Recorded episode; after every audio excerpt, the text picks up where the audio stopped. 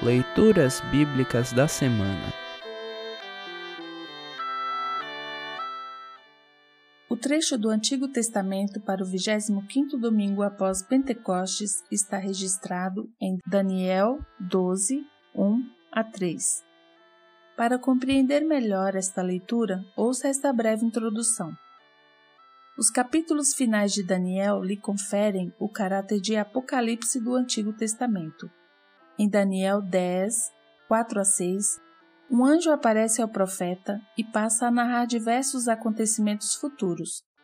Como este anjo se veste de maneira muito similar à de Jesus, em Apocalipse 1, 9 a 20, alguns estudiosos o identificam com o próprio Messias pré-encarnado. No trecho a seguir, o anjo prediz que nos tempos do fim aparecerá o arcanjo Miguel, cujo nome significa quem é como Deus. Em Apocalipse 12, 7 e 8. Miguel é quem derrota o dragão, figura simbólica de Satanás.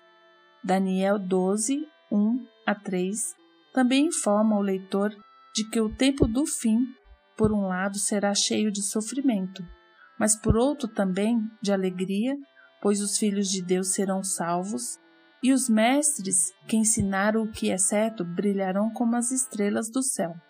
Conferir Mateus 13, 43. Este trecho tem uma estreita conexão com o evangelho desta semana, Marcos 13, 1 a 13.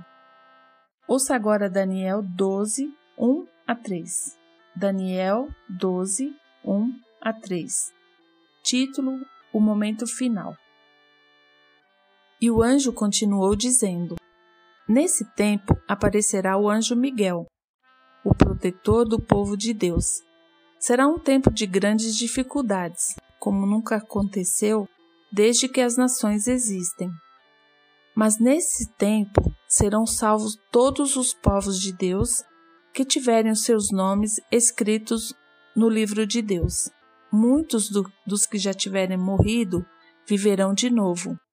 Uns terão a vida eterna e outros sofrerão o castigo eterno e a desgraça eterna.